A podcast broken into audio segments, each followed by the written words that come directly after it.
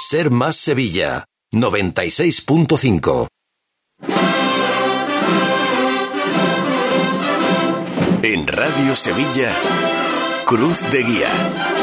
Pasión por Sevilla.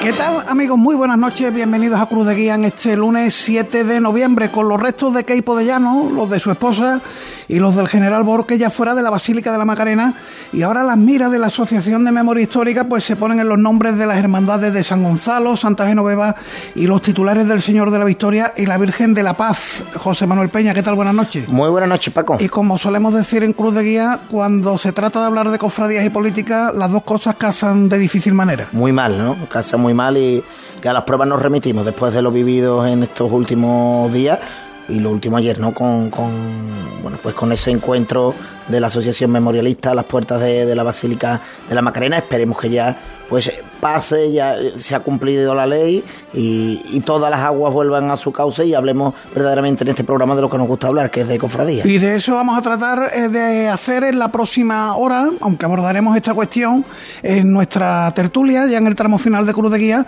pero como bien dice José Manuel Peña, se trata de hablar de cofradía durante la próxima hora de radio y para ello va a estar con nosotros esta noche Antonio Tábora, el hermano mayor de Santa Marta, que hace poco inició su año jubilar con motivo del 75 aniversario fundacional. También vamos a contactar con José Manuel Juste, el hermano mayor del Amparo, que el próximo domingo realizará su salida procesional desde la parroquia de la Magdalena y vuelve esta semana el tragedia tras el parón de la pasada semana por culpa de Halloween. Es verdad que también hicimos nuestro programa en la calle, en el bar Andalucía del amigo Antonio Luna y no tuvimos tragedia, pero hoy vuelven y a seguro vamos a echar un buen rato con sus historias. La noticia, la, agenda, eh, nuestra tertulia, como digo, y el Aikeo de cierre hoy con la firma de José Manuel García. Ya solo quedan 146 días para que sea Domingo de Ramos.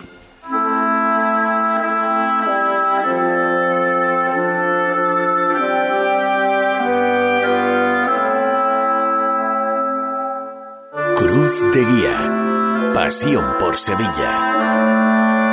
Y antes de entrar en materia, vamos a recordar eh, las líneas de contacto con el programa antes eh, cosas que están ocurriendo a esta hora, Peña. Pues por ejemplo, la Hermandad del Cachorro acoge una nueva sesión, la decimoséptima del ciclo de formación de hermandades de penitencia de Triana y los Remedios.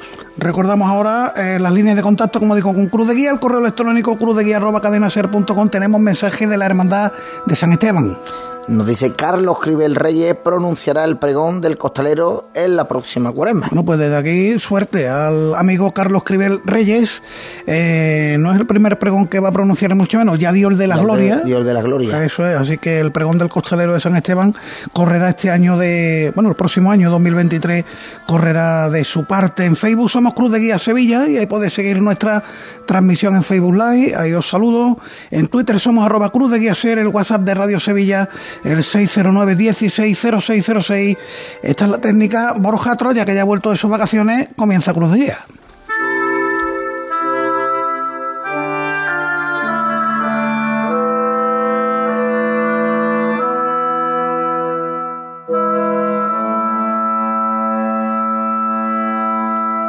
Y esta música de capilla que invita a imaginarse o no el paso del traslado al sepulcro de Santa Marta, aunque no lleve música, pero la verdad que le, viene, le vendría como anillo al dedo. Saludamos a su hermano mayor Antonio Tábora. Antonio, ¿qué tal? Buenas noches. Buenas noches, muy bien. Lo primero es una cuestión particular, porque sé que su padre ha tenido en las últimas horas una intervención médica. Eh, ¿Qué tal ha ido? ¿Está bien? Está todo bien, gracias. Don Antonio, sí. Está muy bien. Bueno, pues nos alegramos muchísimo. Se recupera poco a poco. Bueno, le mandamos un saludo desde aquí, que seguro nos está escuchando. Seguro que, 75 mm, años de la fundación de Santa Marta, año santo jubilar, que comenzó hace ya unos días, que el pasado fin de semana ha vivido su primera misa del año jubilar con los hermanos de la Sagrada Lanzada, una hermandad muy allegada también a Santa Marta. ¿Cómo lo están viviendo en la hermandad?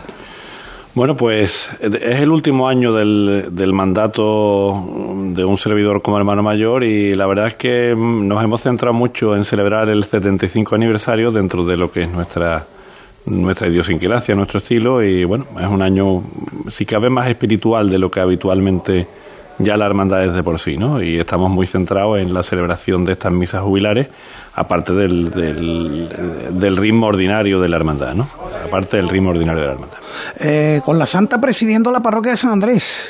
eh, y va a estar casi todo el año. Por sí, lo que... prácticamente va a estar eh, gran parte del año. Llegamos a un, eh, bueno, a un entendimiento con la parroquia y salvo lo que es el periodo cuaresmal y el periodo de Pascua, también no, no olvidemos que allí radica con nosotros nuestra querida hermandad de Araceli. Y entonces, bueno, pues lo que es el periodo cuaresmal, que tenemos nuestro quinario y aparte los propios actos de la parroquia, los santos oficios y ese periodo de Pascua, hasta que pase, bueno, pues los cultos de la Virgen de las Penas y los cultos de Nuestra Señora Araceli, el resto del año estará la Santa, si Dios quiere, presidiendo el altar mayor de Sangre. Eh, una imagen que cuéntale a los oyentes de Cruz de Guía la cantidad de devotos que pasan para ver a la Santa. eh, su día es los, mar- los martes o los, lunes? los martes, ¿no? Los martes de Santa Marta. Los martes por la mañana, además, hay muchísima gente, por, por la tarde también, ¿no? Pero sí, la Santa tiene ese tirón, bueno, propio de estas imágenes con arraigo de nuestra ciudad, que desde que se fundó, bueno, pues tiene, mm, y no son hermanos, ¿eh? son más fieles y devotos, hermanos por supuesto, ¿no? Pero hay muchos fieles y devotos que van, que van diariamente a ver a, a la Santa y en particular los martes, es el día suyo. Y además, bueno, cuando vamos al culto, que en el culto semanal de la hermandad son los martes, pues las flores y, y, y las velas de promesa y todo lo que lo que conlleva una devoción a una imagen tan tan bella como Santa Marta, pues los martes por la noche está la capilla pues más florida y más iluminada que nunca. Bueno, Peña.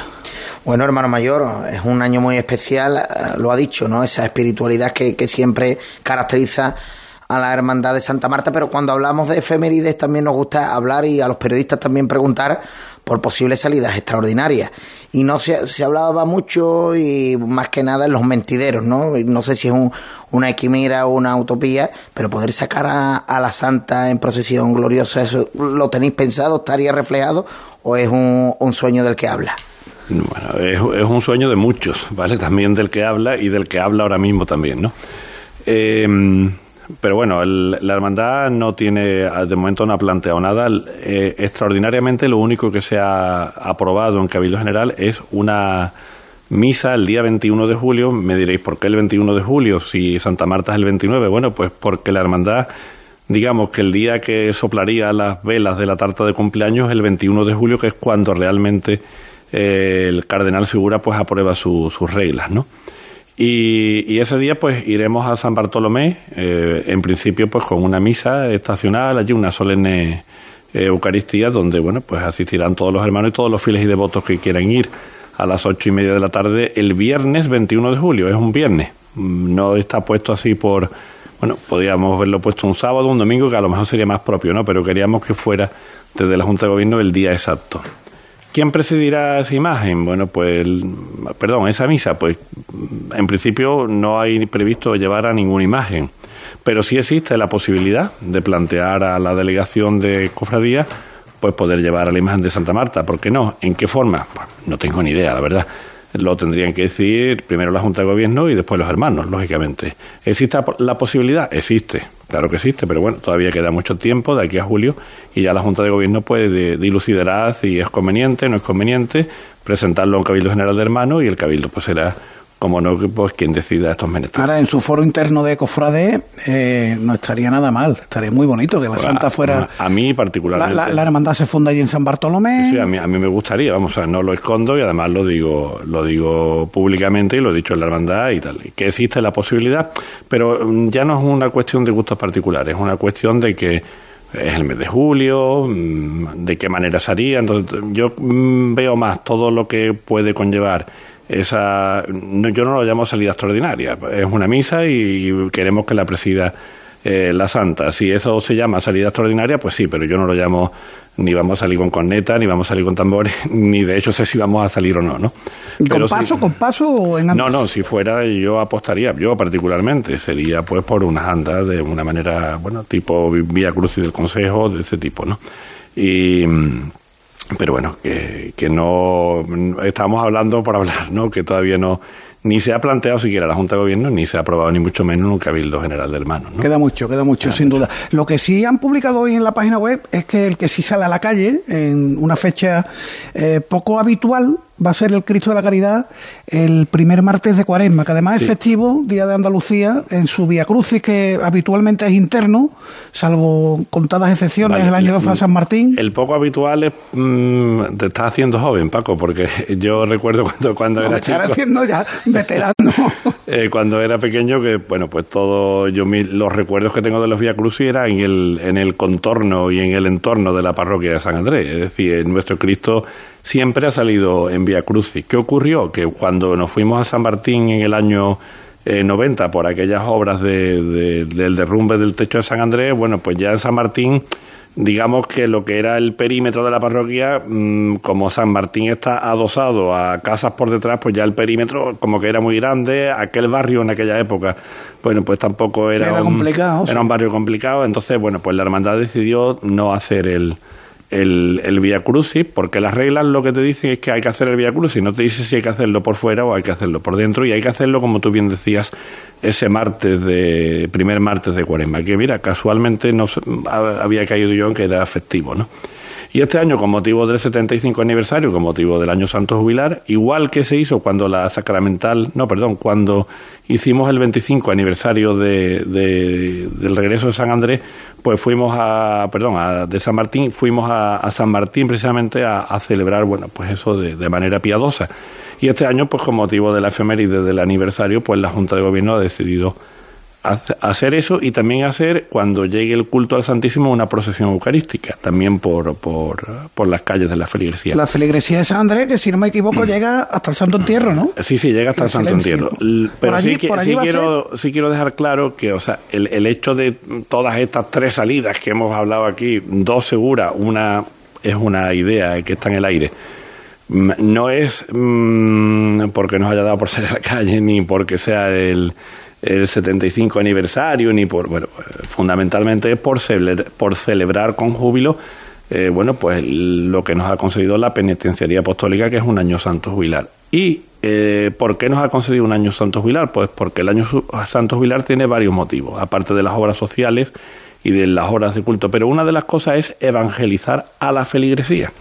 Entonces, eh, el hecho de evangelizar a la feligresía bueno, pues queremos acercarle nuestras imágenes y queremos hacer actividades con, con las personas que allí residen, que son muy pocas, una parroquia que por desgracia tiene eh, poco ambiente parroquial, pues porque viven pocas personas, por lo tanto asisten pocas personas y lo que queremos es impulsar la parroquia. Ese es el motivo de fondo, no es un motivo ni mucho menos de holgorio, ni de, ni de fiesta, ni de historias de estas, porque no es nuestro estilo ni es nuestra idiosincrasia. ¿Itinerario de, de ese Vía Crucis todavía está por no, ver, ni todavía no. Vamos, será algo breve y eh, en el entorno de San Andrés. ¿Y la procesión eucarística entiendo que con el Santísimo Bajo Palio o también No, no, Santísimo Bajo Palio, algo piadoso dentro de nuestro estilo.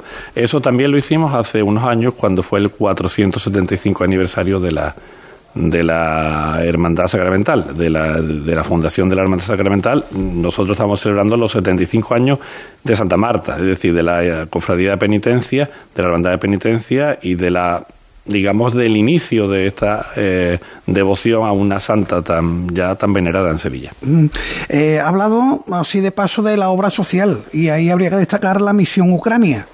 ¿Cómo eh, va? Porque estuvieron en el foco de, de, todos los medios de comunicación con aquella gran labor de traerse a personas damnificadas por, por la guerra. ¿Cómo están? Pues la obra social sigue en pie. Es decir, estos hermanos nuestros pues comen cada día gastan cada día, los niños van al colegio, eh, hay que comprar uniformes, hay que comprar eh, material comida, escolar. material escolar, van al médico, pues, pues, lo que pasa en cualquiera de nuestras familias, ¿no? ¿Cuántos nos quedan? Pues nos, la hermandad trajo 150 personas. Eh, gracias y desde aquí doy las gracias a todo el que colaboró y a todo el que quiera colaborar, al Bizum 01586, creo que era el, el Bizum. ¿Y por qué? Pues porque la obra sigue viva. ¿eh? La obra sigue viva. La hermandad, como decía, trajo a 150 personas, de los cuales eh, llegaron a nuestra ciudad unos, unos 80 aproximadamente. Los otros los dejamos por, resto por el resto de, de la geografía española bueno, donde más se quedaron fue en Barcelona, quedaron 23 aproximadamente, después en Valencia, Zaragoza, en Santander, en Valladolid, es decir, una serie de sitios, pues esos autobuses nuestros iban bajando por la geografía y dejando o enlazando con trenes y, bueno, hicimos una labor técnica bueno, propia de mi profesión, bueno, pues, pues ubicando a cada uno donde había que ubicarlo. Cuando llegamos a Sevilla fueron 80 entre las dos misiones, entre las dos misiones, y actualmente nos quedan casi 40, ¿eh? unos treinta y tantos. Algunos han vuelto, otros se han marchado ya a hacer su vida a otras ciudades, bueno, pues porque les venía bien, incluso algunos a otros países. Otros de los que han vuelto nuevamente han regresado, pero establemente están aquí casi 40 personas que viven gracias a las familias que colaboran con la hermandad y a la hermandad, obviamente. La verdad que es una obra que, mm, ya digo, estuvo en boca de todos los medios de comunicación, de todas las personas, ¿no? Diría yo, sin que necesidad de que fueran periodistas ni que trabajaran en ningún medio, sin duda, la gran labor social de la Hermandad de Santa Marta dentro del amplio abanico que cubre la Hermandad de Santa Marta. La, mm, digamos que el, el, el hecho de celebrar los 75 años también conlleva bueno, pues incrementar las becas al seminario. La hermandad se funda em, con una obra de social muy concreta que era una beca llamada Santa Marta de aportación al seminario de Cesano y también repartía bolsas de comida, bolsas de caridad, pues por el barrio de San Bartolomé. Junto con eso, un taller de escucha, una obra en Los Pajaritos para personas en exclusión social, para integrarlas dentro de lo que es el gremio fundador de nuestra hermandad, el gremio de hostelería y también una adecuación industrial para la guardería de las 3.000 viviendas. Estas son las cinco obras sociales que, que la hermandad. Y en San José de la Montaña también eh, hacen siempre una labor. Sí, San José de la Montaña, con ellos tenemos un, con las Madres de los Desamparados un, un acuerdo, bueno, un acuerdo, una obra social permanente que es el proyecto eh, se llama Proyecto de Emancipación de Jóvenes. Eh, muy resumidamente, eh, aquello es, bueno, hoy le llaman Hogar de San José de la Montaña.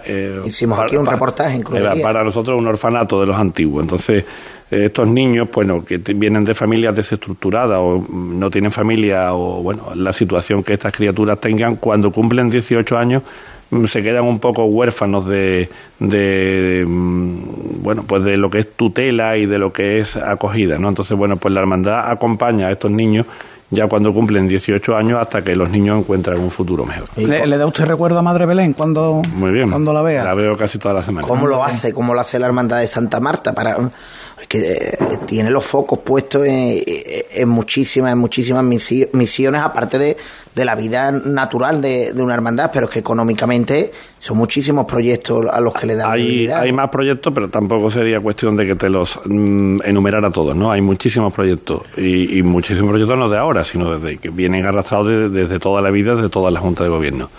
¿La hermandad cómo lo hace? Mm, la hermandad no es una hermandad que tenga grandes donativos, te soy sincero. Eh, la hermandad no es el gran poder ni es la Macarena. La hermandad tiene lo que tiene y donativos, salvo la eh, excepción de Ucrania, que sí fue mm, abundante en cuanto a donativos de hermandades, de parroquias, de particulares, de, bueno, de muchas personas, no solo económicamente, sino también en lo material. Salvo ese caso, la hermandad no goza de unos donativos. Mm, pero sí lo que la hermandad está saneada económicamente porque bueno, la hermandad tiene una casa que la tiene pagada, eh, pues nuestra hermandad no gasta en costaleros, bueno, perdón, no gasta en música, sí gasta en costaleros, nuestra hermandad mm, gasta en muy pocas cosas. Pero no gastan en ensayo, que eso Efectivamente, en, ensayos no, no gastamos, ahí sí que no. Entonces, bueno, la Armada tiene una economía que le permite que la gran parte de sus ingresos lo dedique a caridad. Bueno, seguimos con más temas de actualidad. Eh, es verdad que los titulares solo ha llevado la Esperanza Triana, eh, darás el trabajo de Pedro Manzano, pero días antes Pedro Manzano entregó también a la Virgen de las Penas. Eh, qué suerte tienen las cofradías de Sevilla con este hombre. Pues la verdad es que sí, Pedro es un, un excelente profesional de, de, la restauración, de la conservación, aparte de un buen amigo. Y, y bueno, Pedro la verdad es que es el médico de todas nuestras imágenes. Y esta vez la que estaba, bueno, necesitaba de su servicio era Nuestra Señora de las Penas. Ya pasaron el Cristo y la Santa, ¿no? Bueno, Pedro lleva con nosotros ya muchísimos años y han pasado prácticamente todas las imágenes, hasta las imágenes secundarias. Lo que pasa es que tenemos unas revisiones periódicas y en función de, por ejemplo, la Santa tiene un problema permanente, bendito problema, que es la huella devocional. Entonces, bueno, pues de vez en cuando el pie izquierdo hay que retocárselo un poco, pues porque es el que tiene más adelantado, donde a pesar de lo que pongamos, los devotos llegan. Entonces, eso es una bendición, sinceramente. pero bueno, al Cristo le ha tocado en alguna ocasión, al Cristo le tocará, porque bueno, también son imágenes que están expuestas, las velas hacen daño, el humo hace daño y el paso del tiempo pues también hace daño. Y esta vez pues le tocaba un poco de, de limpieza eh, a la Virgen de, las Penas, que, que, ha quedado magnífica, por cierto. Hermano mayor, ¿y el lunes santo qué va a pasar? Pues yo lo que quiero es salir. Porque llevo. usted, usted todas, lógicamente. Tres, años. Pues yo, hace que no salgo desde que era chico, prácticamente. La vara de hermano mayor yo no la he tocado en este segundo mandato. El 19 sí salieron, ¿no? El 19 sí. Yo salí el de hermano mayor el 18 y el 19, ya está lo único que yo he salido. Pues, y este año que parecía que sí, al final fue que no, qué, pena de día. ¿eh? Bueno, este año mm, fue, la verdad que fue un, media hora muy sufrida, porque eh, nosotros llamamos al Consejo de Cofradía para ver el tema meteorológico, nos dijeron que, que en unos minutos pasaba agua y bueno, pues nos dispusimos a salir los minutos pasaban y el agua no pasaba, sino que seguía lloviendo y cada vez más fuerte. La suerte que gracias, bueno, gracias, lo de gracias al COVID suena mal, ¿no? Pero sí, nunca habíamos dejado una puerta en San Andrés abierta.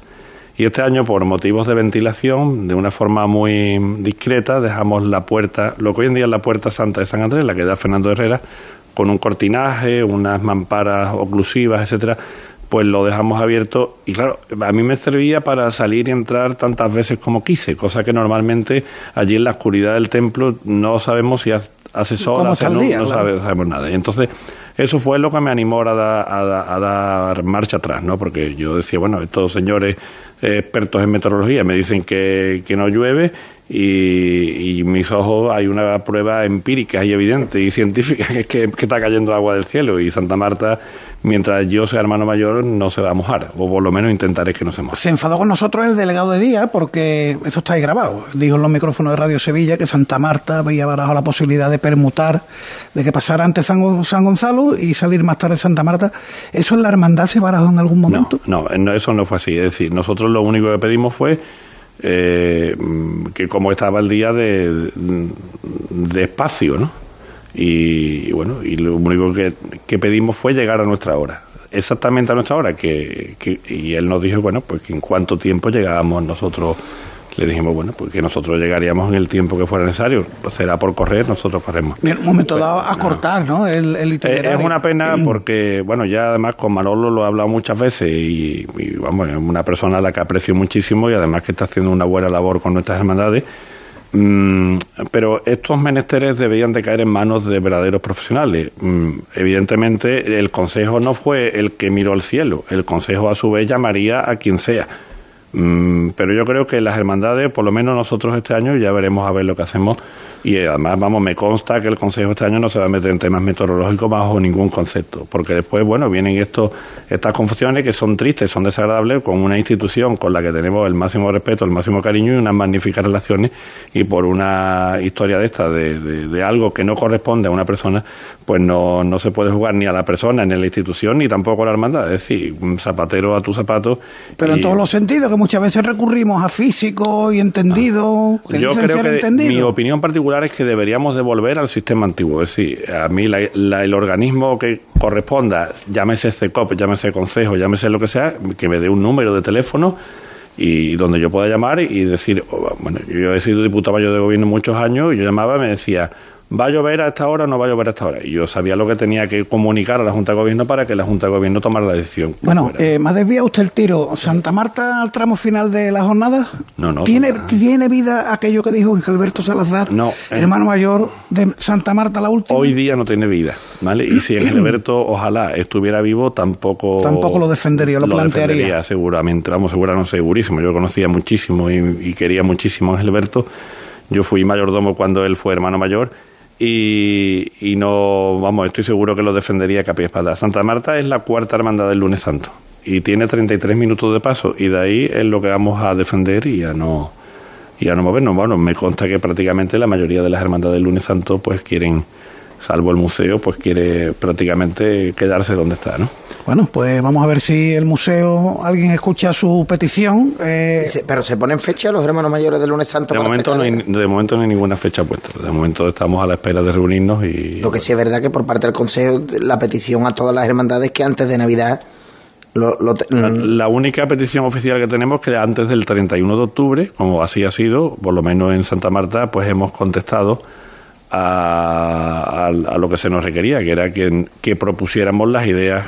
Nosotros la, hemos propuesto una idea muy clara y muy concisa, que es que queremos ser la cuarta hermandad del lunes santo, como siempre, eh, bueno, como siempre desde que están nuestros hermanos de, de Jesús cautivo y rescatado. Eh, y que tenemos de paso pues 33 minutos. Es que además esa, ese planteamiento, que también es otro de nuestro argumento, es que no se ha llegado a estrenar nunca se estrenó. ¿Por qué? Porque mm, nos cogió el COVID y porque llovió. Es decir, aquello, el último conteo que hubo, que a nosotros nos dieron tres minutos más, a otras hermandades le dieron más minutos, a otros le restaron algunos minutos, eso aún no se ha, no se, ha experimentado. no se ha experimentado. Entonces, ¿para qué vamos a cambiar una cosa que no sabemos si realmente funciona o no funciona? Bueno, pues vamos a ver cómo termina todo esto, porque lo que sí está claro es que el museo ya ha dicho por activa por pasiva que quiere ir más adelante, que no quiere cerrar. con el prurito que tenía aquello de cerrar la jornada. Con Juan Toro me une una amistad desde, desde chico, vamos, y además somos muy amigos. Y yo comprendo perfectamente la, la solicitud de los hermanos del museo la noche hoy en día no es agradable para nadie. Vamos, nos tenemos que rememorar no a, la Semana Santa, sino al pasado lunes con Halloween. La noche no es agradable para nadie hoy en día. Y a nadie pues le interesa estar de noche en la calle pues porque hay ciertos riesgos o muchos riesgos, depende de cómo se pueda encauzar la mirada hacia esa parte de la noche, ¿no? Bueno, pues lo que antiguamente podía ser un lujo y un placer procesionar de noche, hoy en día pues está visto que es complicado. Y bueno, pues nosotros también tuvimos una parte del día en aquella época que nos daba el sol y tú decías, uy, esta, esta cofradía es más de noche, no, pega. Pero hoy en día estamos encantados con ese sol y siendo yo siempre le digo a Manolo Lobo de San Gonzalo, digo, a mí yo ver tus nazarenos blancos cuando esperan allí, digo, esto pasa la muerte y llega la resurrección. Digo, entonces yo siempre quiero ver venir esos, esos capirotes blancos que me encanta de verlo venir. La última, Antonio, ¿cómo prevé el relevo? Porque lo decía usted antes, entra en su último año de mandato, habrá elecciones en octubre del año que viene. ¿Prevé un relevo tranquilo? Pues lo preveo muy tranquilo. Eh, entiendo que la persona que se haga cargo, bueno, evidentemente los 2.200 hermanos o los que tengan derecho a ser hermano mayor, que son bastantes menos, pues tienen las mismas opciones, pero entiendo que debe ser algo continuista porque la hermandad está tranquila, eh, hay en, las, en los miembros de Junta de Gobierno personas muy cualificadas y de ahí pues saldrá seguro que saldrá un candidato con buenas con buenas miras para seguir encauzando el camino de la Como Javier Márquez, por ejemplo. Bueno, Javier, eh, eh, tiene que esperar, hombre, su, su postura vendrá más adelante, déjalo, déjalo, ahora es conciliario, ¿no? ahora es conciliario segundo, conciliario segundo. Bueno, eh, lo suyo es que el teniente del paso... Él, está fenomenal, lo hace estupendamente y, y, apoya y ayuda al hermano mayor en todo lo que se le pide. Además, ¿quién ha visto un hermano mayor levantándose a las 5 de la mañana para dar los informativos? eso, para los cabildos lo tendría muy complicado, tendría que ponerlo a las 5 de la tarde. Claro que sí. Pues, Antonio Tabora, hermano mayor de Santa Marta, muchísimas gracias por estar con nosotros. Muy bien, muchas gracias a vosotros. Gracias por todo.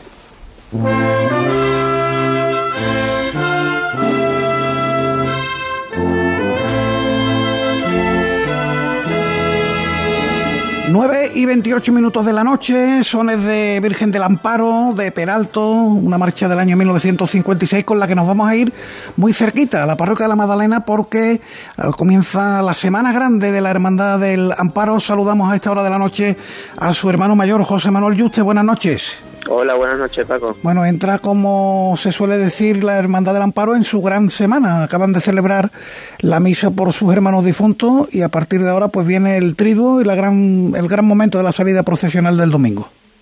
Pues sí, como cada año, el primer domingo de noviembre tuvimos el, el besamano, que ayer terminamos a las nueve, con el rosario por los cristianos perseguidos, hoy la misa de difuntos, y miércoles, jueves y viernes tendremos el triduo, y ya el segundo domingo de noviembre, que es cuando celebramos nosotros la fiesta de la Virgen, el día del patrocinio, pues tendremos la función a las 11 y por la tarde la procesión por las calles de, la Feligresía de la Magdalena, como tradicional. Sí, una de las procesiones de gloria esperadas por todos los sevillanos, por todos los cofrades de Sevilla, que cada año nos aporta la novedad del recorrido, porque, bueno, dependiendo de cada año, pues discurre por un lugar de la feligresía, por otro, este año por dónde va a tocar. Pues este año volvemos hacia, el año pasado salimos por la zona del Arenal y este año volvemos hacia la zona del museo que prolongaremos también por Monsalves hasta el, final de la calle, porque haremos estación en la capilla de Jesús Nazareno de la Hermandad del Silencio, y retornaremos por la calle Alfonso XII, haciendo también estación en el convento de, San Gregorio, donde nos esperará la Hermandad del Santo Entierro y la Fraternidad Mercedaria. Y de vuelta, pues, retomaremos Monsalves hasta la calle Rafael Calvo a San Roque, y de allí por Bailén y San, o sea, San Eloy, Bailén al andén de San Pablo. O sea que por la calle Monsalves tanto a la ida como a la vuelta. Eso es, de vuelta volveremos a pasar por el trocito que nos lleva desde Almirante Ulloa hasta la esquina de la plaza del museo. pues sin que no nos podemos salir de la feligresía. Sí, sí, claro. bueno, pero, pero, con todo, permaneciendo en la feligresía, pues va a visitar, como nos cuenta, la capilla de la Hermandad del Silencio y el convento de San Gregorio, donde tiene su sede el Santo Entierro. Sí, sí, que es verdad que son de San Andrés, no son de la Magdalena, pero como las aceras de enfrente son de la Magdalena, pues por ahí nos escapamos. Bueno, bueno, pues eh, ahí está eh, la noticia, ¿no? El recorrido de la Virgen del Amparo para el próximo domingo. Dígame una cosita, porque, bueno, como digo, es una de las hermandades de glorias señeras en nuestra ciudad. ¿Qué tal le sonó eso de la magna de glorias que propuso el hermano mayor de la pastora de San Antonio? De San Antonio, no, de Santa María. De Santa María, perdón, perdón. bueno, pues, eh, pues no sé Hombre, yo soy hermano del Santo Entierro y, y yo ya tenía una banda en, en, mi, en mi agenda para el año que viene. Pero, pero bueno, mm, es una, verdad, es una posibilidad que siempre puede estar ahí porque no iba a ser la primera, ni mucho menos. Ya ha habido manas de, de, imágenes rectificas en Sevilla hace bastante tiempo, pero las ha habido y porque no puede haber otra en algún momento. Eso no es algo que haya que, que cancelar ni, ni dejar aparcado en ningún momento. Mm, la ocasión para el año que viene yo sinceramente no la veía porque ya había programado una ocasión, una, una procesión general importante y quizá podría ser un poco, pero bueno, el Palacio es quien ha decidido. Bueno, eh, con todo lo que sí estaba cierto es que la Virgen del Amparo aparecía en todas las quinielas. No, podía ser menos, ¿no? Es una de las hermandades clásicas de Sevilla, una imagen muy señera, con mucha devoción en la ciudad, muy antigua además, y que además también ha participado en, con anterioridad en este tipo de, de magnas cuando se han convocado por parte de, de la diócesis, así que no hubiera sido extraño que la Virgen hubiera sido convocada también en esta o en una próxima que se, que se organizara. ¿no? Bueno, la idea del amigo Andrés Martín, que lo bautizaba yo como hermano mayor de la pastora San Antonio, para nada, la pastora de Santa Marina, ahí queda sobre la mesa y quién sabe si en un futuro, y hablando de futuro, si no me equivoco, cumple usted ya su segundo mandato en enero. Efectivamente, ya en enero, el último domingo de enero serán las elecciones. ¿Y cómo se prevé, cómo se prevé el relevo? Bueno, pues muy normal, porque en principio quien va a tomar el mando va a ser mi teniente de hermano mayor, Paquibel García, así que dentro de unos cauces habituales en una hermandad pequeña como la nuestra que no, no presenta mayores problemas, vamos. Muy bien. Pues no le molesto más, hermano mayor José Manuel Yuste de la Hermandad del Amparo, que disfrute usted, que disfrutemos todos de la salida profesional de la Virgen del Amparo el próximo domingo en ese marco incomparable de la Plaza del Museo y todo su entorno, llegando hasta la Capilla del Silencio y hasta la Hermandad del Santo Entierro. Lo dicho, muchísimas gracias por atender la llamada de Pro de Guía. Gracias a vosotros, muchísimas gracias. Un abrazo.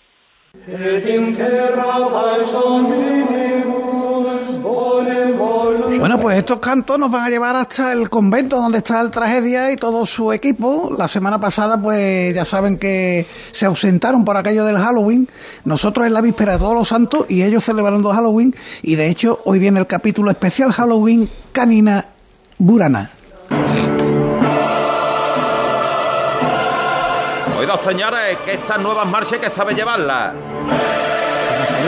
Vamos a coger el bombo, el bombo. ¡Costero! ¡Y a escuchar tambor! Buenas noches y bienvenidos a nuestro especial Halloween Cofrade. ¿Qué Halloween ni Halloween? Aquí de toda la vida se celebra la víspera de todos los santos. ¿Y eso? ¿Mezclar esa chorrada pagana con nuestra Semana Santa? Todos los años el mismo debate. Te voy a decir una cosa. Aunque te cueste creerlo, esas dos tradiciones van de la mano. Esto puede parecer una broma, pero de verdad que no lo es. ¿Eh? ¿Qué dices?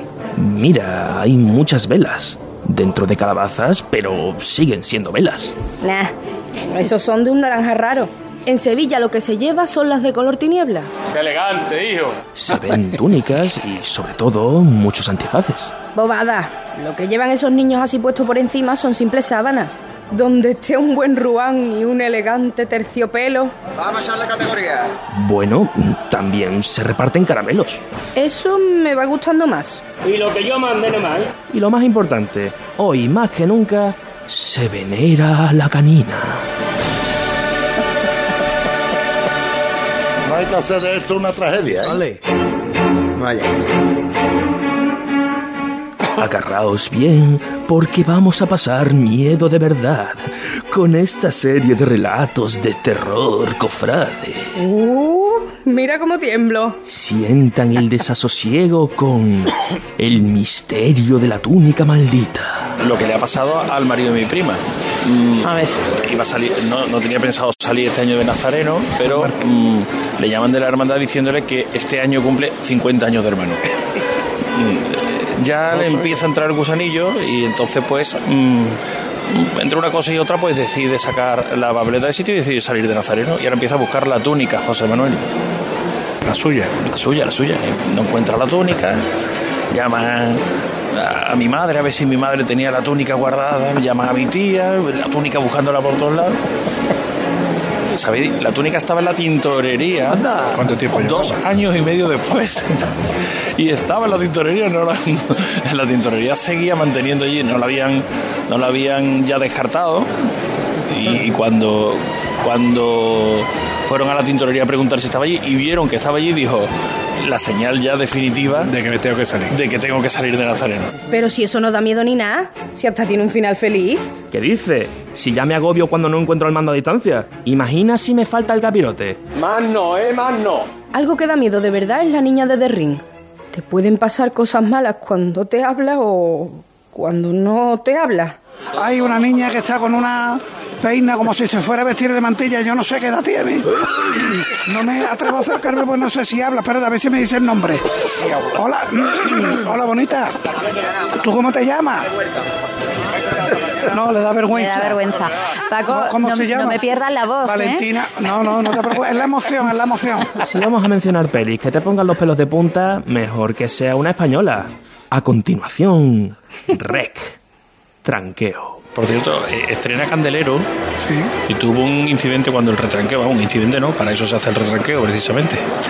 Se caería alguna vela, ¿no? Sí, y después de tener fundida toda la cera tuvieron que retirar todos los candeleros y volverlos a poner otra a vez. fundir, sí. Una noche de estas intensas de los priostes, Hay algo más inquietante que tu cofradía se quede sin salir un año y otro y otro. Por desgracia, desde el día, desde el año 1919 no hemos podido salir. Desde el año 1919 no hemos podido salir. Desde 2019. A mí me asustan más los fantasmas. El niño fantasma, la reina fantasma, la levantada fantasma. Para salir por la puerta y, y escuchamos el llamador. Vale, fuera, no más. Una vez que comienza la estación de penitencia, ¿cuál podría ser la mayor angustia de un maniguetero? Venga, ustedes tranquilos, ustedes tranquilos. Fíjate, Elena, en los dos maniqueteros delanteros cada uno lleva la capa de una forma. Uno la lleva completamente suelta y el otro la lleva agarrada con la mano contraria a donde le cae no de la se- mano que agarra la manigueta. Para que no se le enganche, que no se la pisen. Eso a mí me pisa. Eh, maniguetero y que te pisen una capa es la peor sensación que te puede pasar. Claro, A también mí hay me pasó eso una vez. Existe un contratiempo muchísimo peor para nuestros técnicos. Volvemos ahora. Espérate, que se me ha quedado cogido el dale. Bueno, enseguida volvemos y... El, el grito que ha pegado por, por los auriculares. Es que claro, la línea interna Eh, nuestra. eh, espérate, que se me ha cogido, se me ha quedado cogido el dale. Que se quede cogido el dale es cuando está usted de reposo y se le sube un gemelo. Exactamente es igual. mismo. Ese, ese mismo bote ¿eh? es que se te quede- El dale es un aparato. Ole, ahí está. Pasión por Dale. Sevilla. A veces el verdadero pánico lo provocan ellos mismos, los técnicos. Que sí, Manolo, que sí. Déjame que me ponga los cascos. Ay, Cascos qué puestos. presión. Qué presión. Colocado. Pues sí, vaya tela. Mucha presión por esta noche. Ay, qué poquito queda ya. Aquí culmina el especial Halloween Cofrade. Y hasta el año que viene. ¿El año que viene? ¿Qué te lo has creído? Aunque en las cofradías hay mucho fantasma para una sola noche. No hay que hacer de esto una tragedia, ¿eh? Está bueno, está bueno. La verdad que lo pasaron bien en la celebración de Halloween. Ahora cuida las voces que pega nuestro técnico Borja Troya en las retransmisiones. tiene, yo, ¿eh? yo no había escuchado eso nunca, ¿eh? ¿Cómo es? ¿Cómo es? Que se-. Bueno, la verdad que hemos vuelto a pasar un gran rato. Dale un poquito de... enseguida con la tertulia, pero antes comentamos algunas noticias. Eh, la primera relacionada con el Gran Poder Peña. Sí, porque entra en su última semana la exposición que concluye el domingo en Cajasol con motivo del primer aniversario de la estancia del Señor entre Barrios Amate. Mañana, ya entramos en la agenda, la Hermandad de la Misión va a recibir la Rosa de Pasión de Cruz de Guía por el apoyo de las hermandades al programa de donación de órganos que coordina el doctor Pérez Bernal, Rosa de Pasión que va a lucir en sus cultos la Virgen del Amparo y hablando de culto, en el Cerro comienza el miércoles el triduo al Señor de la Humildad, en el Cachorro también el jueves el triduo a la Virgen del Patrocinio y la Sagrada Lanzada comienza ese día su triduo sacramental. Por cierto, la estancia de la Virgen del Amor de Miñarro en San Martín tiene un grupo de hermanos contestatarios que mañana se van a reunir con el hermano mayor, el teniente y el promotor sacramental para pedir la celebración de un cabildo general a fin de que la imagen se retire del altar donde ha quedado ubicada y pase a dependencias interiores de la corporación. Alertan además estos hermanos de otras cuestiones preocupantes como un 40% de impagados en la corporación y el descenso en la nómina de Nazareno, descenso preocupante que ahora pues con los conteos tiene su repercusión negativa en forma de menor tiempo de paso por la carrera oficial. Tenemos elecciones el viernes, Peña. Sí, el viernes de seis y media a diez y media de la noche, Cabildo de Elecciones en su nueva casa de hermandad de la calle Curtidurías en la hermandad de La Bofetá. Cumplidos los dos mandatos de Manolo Casal, el único candidato a hermano mayor es el actual teniente Enrique Machado Díaz. Bueno, y como decía anteriormente, salidas procesionales, destacamos la de la, de la Virgen del Amparo. La agenda al completo la tenéis en la página web de Radio Sevilla. Eh, Manolo Romero, Pepe Anca, Luis Chamorro, ¿qué tal? Buenas noches a los tres. Muy buenas noches. Bienvenidos a este tiempo de tertulia. Manolo, ¿cómo fue el fin de semana de puente? ¿Bien? Estuvo bien, gracias a Dios. Sí, ¿no? Te perdiste el gran momento que echamos allí en el bar Andalucía. Bueno, no se puede estar a todas. Mm, Peor fue los que ayer se perdieran, no voy a señalar a nadie, la magnífica procesión de la Virgen de Todos los Santos, donde Antonio Santiago y su cuadrilla, la magnífica organización de la hermandad y el exquisito repertorio de Tejera dieron toda una antología de lo que es una auténtica procesión de gloria. Para quitarse el sombrero, la coincidencia de hermandad, cuadrilla de costalero con su capataz y banda del maestro Tejera. Chapó. Los que fuimos al derby estamos excusados, ¿no? No, no, no, a mí, Ah, para ¿no mí no, no, no. Ya, Podía haber ido antes o después, pero o lo había perdido. Eso después es- no, después eso estaba ya dentro. pegaré la penitencia, ya pagaré la penitencia. Bueno, eh, comentaba yo al principio del programa que política y cofradía rara vez casan bien. Yo creo que nunca casan bien y lo estamos comprobando, ¿no? Eh, hemos vivido la exhumación de los restos de Keipo de Llano, de su esposa y del general Borges en la Basílica de la Macarena y ha faltado tiempo para que sobre la mesa aparezcan ya otras cuestiones como lo de eh, los nombres de las hermandades de Santa Genoveva, San Gonzalo, los titulares de la Hermandad de la Paz, Señor de la Historia, la Virgen de la Paz.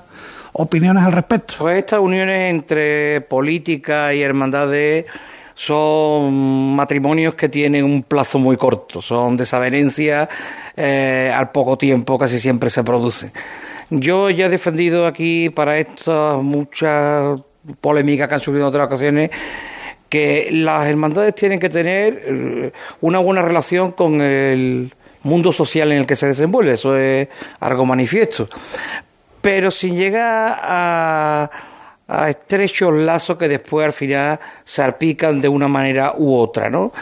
En este caso, la polémica que se ha suscitado por un asunto que, que más que, que no competa tanto a las cofradías como un asunto político, sobre el que de- desde luego no, no estoy aquí yo para pronunciarme, sino simplemente a que, bueno, a río revuelto ganancia de pescadores, ¿no? Y ahora a partir de eso han salido otras cosas que ya no están vinculadas a la ley, sino quienes quieren extender esto a, a otras cuestiones, al título de hermandades, a las advocaciones de determinados titulares, que me parece absolutamente extemporánea.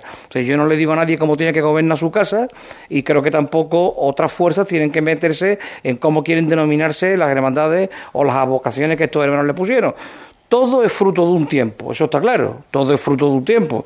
Entonces, claro, eh, esos, esos, esos vínculos tienen un contexto histórico, pero poco más. No creo que nadie hoy, cuando pertenece a una de esas hermandades, que ahora están en, eh, puestas en cuestión por algunos sectores políticos o cuando uno reza determinadas titulares esté pensando en ningún momento para nada en cuestiones de carácter político. Entonces, a mí me parece que bueno, que cada uno faltaría más puede puede emitir su opinión sobre sobre cuanto le parezca oportuno, pero yo creo que aquí como en tantas cosas las cofradías tienen que, que hacer gala de, de un saber estar, de un buen hacer y bueno, y mantener siempre eh, el pulso tranquilo, calmado y resolver la- las circunstancias lo mejor posible. Hay multitud de pareceres. Es absurdo pensar que en el siglo XXI, en las cofradías, y eso lo puede saber cualquiera, pertenezca o no pertenezca a ella, basta ir simplemente al reparto de las papeletas de sitio de cualquiera de nuestras hermandades y verá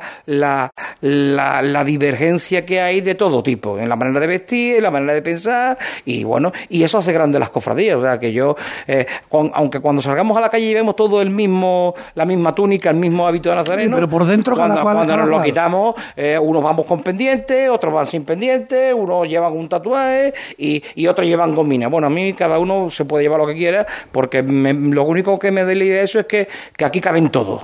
Que caben todos, siempre que nos respetemos los unos a los otros. Hombre, yo creo que lo de Keipo, el general Borque, eso estaba claro, tenían que salir sí o sí, eh, pero ya meterse en los nombres de las hermandades, de las yo- vocaciones. Yo perdono, eso de que estaba claro, yo no lo veo tan claro. O sea, aquí se ha llevado durante muchos años la Hermandad de la Macarena resistiendo a que salieran, ¿no? Otra cosa es que ya ha habido una decisión por parte del gobierno y ante esa decisión. No, que eso era lo que pedía la hermandad de la Macarena, que la ley estuviera clara, que lo dejara claro. Ya se lo ha dejado claro y ya han salido. Yo con estas cuestiones de, la, de las divergencias que puedan suceder como consecuencia de lo que ha pasado precisamente después de que salieran los restos de estos de estas personas que tanto daño han hecho a muchos cofrades esas cosas hay que tenerlas presentes y hay que recordarlas hay que recordar la historia hay que recordar la historia para saber y entender a qué se deben precisamente los nombres de esas hermandades, los nombres de esas parroquias. Entenderlo, comprenderlo y también tolerarlo, en cierto modo, ¿no? Porque hay que saber compensar una cosa y otra. Del mismo modo que hay que conocer la historia para saber dónde radica la Basílica de la Esperanza Macarena, sobre qué cimientos se hizo, eh, hay que también conocer sobre qué cimientos se puso un titular, en este caso San Gonzalo o Santa Genoveva, a, eh, a las parroquias de esos barrios. Una vez dicho lo cual, de algún modo, ahora ya, como, como digo yo, los cofrades podemos entendernos perfectamente para saber que esos nombres se pusieron en aquel momento como consecuencia de estas personas, como consecuencia de la imposición que había sobre estas personas, pero ahora que ya las hermandades han formado vida propia, tienen vida por sí mismos, y creo que ahí radica precisamente en la tolerancia y el entendimiento, decía Manolo con mucha razón, que cada uno de los cofrades tenemos nuestros pensamientos total y absolutamente particulares con respecto a los mismos e independientes dentro de la propia hermandad. Podemos coincidir y podemos no coincidir. No hay que olvidar tampoco cómo se funda la Hermandad de la Paz, y eso hay que entenderlo. La hermandad que todos conocemos como Hermandad de la Paz Excombatientes son de excombatientes civil. de la guerra civil. Bueno, vamos a- también a una cosa, por una puntualización y perdonar, eh, mm, es muy importante llamar a las cosas por su nombre. La guerra civil es como consecuencia de un golpe de Estado, que esto parece como que esa palabra, golpe de Estado, ha desaparecido de todos los artículos periodísticos que yo he leído en estos días. Pero de repente, de repente hay que tenerlo en cuenta, ¿no? Aquí había un sistema democrático, se produce un golpe de Estado y como consecuencia de ese golpe de Estado hay una guerra civil que trae unas consecuencias. Todo esto lo digo para que podamos comprender muchas veces la realidad mm, de los planteamientos históricos que hay. Cuando se habla de la concordia, entre la Macarena y la, y la Hermandad del Gran Poder, aquello no se dice que fue una imposición, pero fue una imposición. Se habla de concordia eh, para entender que de alguna manera el acuerdo al cual se llega es que la Hermandad del Gran Poder pida permiso a la Hermandad de la Macarena que tenía derechos de antigüedad para poder pasar delante. Y todas estas cosas pasan de alguna manera para poder comprenderlo, porque es que está pasando esto con el tema de la estrella. A la estrella se le llama la valiente, pero hay que saber por qué se le llama la valiente. Y no es porque sale en época de la República, sino porque contradice a un cardenal que impide que las cofradías salieran en 1932. Porque por parte del gobierno de, la nación y por parte del gobierno eh, local sí existía intención de que las cofradías salieran. Estas cosas las digo porque cuando uno lee eh, de algún modo atisba, en cierto modo, que existen calibres diferentes a la hora de catalogar las cosas. Y esto es según también eh, la postura del que opine al respecto de lo que ocurrió en la Macarena, porque eh, hace eh, días atrás leía yo, en este caso, de alguien contrario a la exhumación de los restos de Caipo de Llano, que todo se ha precipitado porque el hermano mayor es militante del PSOE. ¿Y qué tiene que ver una cosa? Yo no sé si lo es o no lo es, pero que tiene que ver una cosa con otra. Pepe. Es que tú lo has dicho al principio y creo que es el, el cuid de la, de la cuestión. Eh, Semana Santa, cofradía y Sevilla y política. mm, es que es muy difícil de aceite, ¿verdad? es muy difícil compatibilizar las dos cosas. Yo puedo entender eh, todo lo que ha explicado Luis, todo lo que ha explicado Manolo. Yo digo que a día de hoy, siglo XXI, los hermanos de Santa Genoveva de la Paz, en su foro interno y en su ADN, ¿cuánto tienen de esta polémica que quieren sacar ahora? Cero. Entonces, mm, creo que los movimientos sociales que, que reivindican este tipo de cuestiones también tendrían a lo mejor que estar un poco más orientados, un poco más informados y saber realmente lo que están pidiendo. Porque se puede pasar de un derecho legítimo de las cuestiones políticas que han ocurrido a que podamos pensar algunos que estamos de acuerdo con esa revisión histórica a que ahora lo que hay es un revanchismo. Y eso tampoco me vale. ¿eh? Esa línea es delgada. Entonces yo no entiendo a día de hoy, es que yo creo que la mayoría o una gran inmensa mayoría de los hermanos de Santa Genoveva o de La Paz o de cualquier otra me han dicho, ¿y esto de qué viene? Porque es que ni le va ni le viene, Paco. Bueno, yo lo El hermano se viste de nazareno, como dice Manolo, y le da exactamente igual. Bueno, no, no es que le dé igual la historia de su hermandad, pero que hombre, estas cosas tienen su ponderación y tienen su momento histórico. Yo, yo, yo creo que si hiciéramos un referéndum en las hermandades al caso, ¿pensáis que la gran mayoría sabe de dónde viene lo de San Gonzalo y lo de Santa Genoveva? No, pero es más, yo es que he entrado cientos de veces o miles de veces en la Basílica de la Virgen de la Esperanza. Miles de veces. Hasta el otro día cuando leí la noticia en la prensa y hablé contigo, yo es que ni siquiera sabía que uno de estos generales estaba, en- estaba enterrado en la basílica y he ido miles de veces. Estaba en el presbiterio. O sea, sí, sí, Ni o sea, yo es tampoco. que Cubierto lo por- por desconocía por, completo. Y yo he entrado miles de veces y desde luego mm, yo sé a lo que yo voy y cuando voy a la Basílica de la Virgen de la Esperanza, que me imagino que es a lo que suele ir el 99,99% de lo que pisamos el templo. Y entonces yo creo que eso es lo que, lo que, lo que te queda. Mm, No ha habido tampoco nunca allí un acto de, de reconocimiento de un papel político, de una labor eh, de un señor que ejerció como militar en una contienda. Eso no lo hemos visto nunca en la Basílica de la Esperanza. Por eso la hermandad ha hecho lo que tenía que hacer y yo modestamente creo que lo ha hecho bien. Lo ha hecho con discreción, lo ha hecho con una cierta naturalidad, que no contentará a todos, por supuesto es imposible, es imposible. No tengo que ser un iluso para comprender, bueno, pues que las personas que de un lado a otro se hayan visto afectadas, tengo que acordarme de nuestro queridísimo amigo Bienvenido Puelle, cuya familia fue represaliada y muy duramente, etcétera, etcétera, igual que comprendo que aquellos que votaran, cuyos hijos todavía sigan existiendo en la hermandad, que este señor estuviera enterrado en la basílica, pues tampoco les habrá hecho todo gracia que salgan de allí estos restos. O sea que hay que comprenderlo todo, pero que la hermandad yo creo que ha tenido una postura correcta, cumplidora y elegante. Oye, ¿y a quién Pero- pero, correspondería? yo, Adelante. yo es que creo que la ley o el, o el, o el, el, la fu- el fundamento de la ley es restituir o hacer una revisión histórica de un cierto periodo en, en este país, lamentablemente, de una guerra civil, pero no entra en el detalle que en el 2022 mm, entremos ahora en la disquisición de si hay una apología o una elevación a la categoría No. de, de premio porque una hermandad se llame San Gonzalo. Yo no Santa considero, Genoveva. yo personalmente no considero que eso se esté, se esté poniendo en valor, ni mucho menos. Yo discrepo, Manolo, y, y perdona que te lo diga, discrepo porque por parte de la hermandad lo que ha existido ha sido una resistencia a esta situación que se ha dado durante muchísimos años. Otra cosa es que cuando ya ha llegado la ley, cuando ha llegado la orden, de alguna manera ahí ha sido ejemplar, ha llamado a los familiares y por supuesto, como no puede ser de otra manera, lo que han hecho ha sido estar presentes durante la exhumación de los restos. Es que de otra manera. Total y absolutamente pero si la elegante. Vamos, Si no yo- había yo- yo ley, no sé- ¿cómo yo vas no a pedir si- tú nada? No sé si es. eh, no, no, desconozco si había reticencias o no. Lo que sí tengo claro es que para hacerlo de motu propio, a lo mejor tiene que haber convocado hasta un cabildo general de hermanos. Entonces, muchas veces, eh, a ver si va a ser peor el remedio que la enfermedad. Porque mira, el comunicado que hace la Macarena a posteriori, yo he pensado, yo pensé, digo, está hecho con toda la buena intención del mundo, pero muchas veces este tipo de cosas que tú haces con la buena voluntad y la buena fe, lo que le da es tregua y pábulo y le da mm, que pensar a otra gente para que entren en una polémica. Bueno, pues 24 horas después nos, de- nos encontramos con todo este lío de los nombres. Oye, y, y si a esto hubiera que ponerle freno, eh, el decirle a, a esas asociaciones de memoria histórica, mm, señores, mm, esto no representa lo que ustedes creen que representa. Yo ¿A me- quién Sobre correspondería? todo también yo entiendo que, que los nombres se les ponen porque se les ponen a esa parroquia, a esa nueva parroquia que se hace, pero que evidentemente quien está en los altares es una es Santa Genoveva y es San Gonzalo, que no es San Sí. Gonzalo que Hiponi y Santa Genoveva Martín, o sea, no, no son santos, no pueden, no Yo- son santos, los santos son los santos que mártires que, que, que Por cierto, Genoveva Santa Francesa.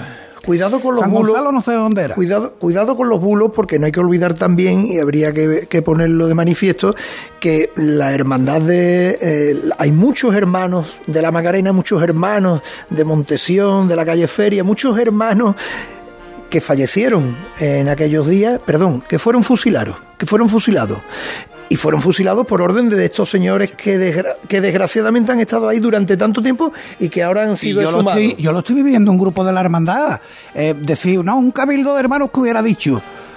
Pues yo creo que hubiera dicho que salieran del- de, allí los restos como ocurrió. Del mismo ¿eh? modo que si le preguntáramos a todos los sevillanos, también diríamos que les retiraran las propiedades que nos expropiaron a los sevillanos. Es decir, una cosa es, y estoy de acuerdo con el planteamiento que hacemos, eh, cuidado con los bulos. Cuidado con los bulos, porque puede que muchas veces estas cuestiones tengan que ver más con...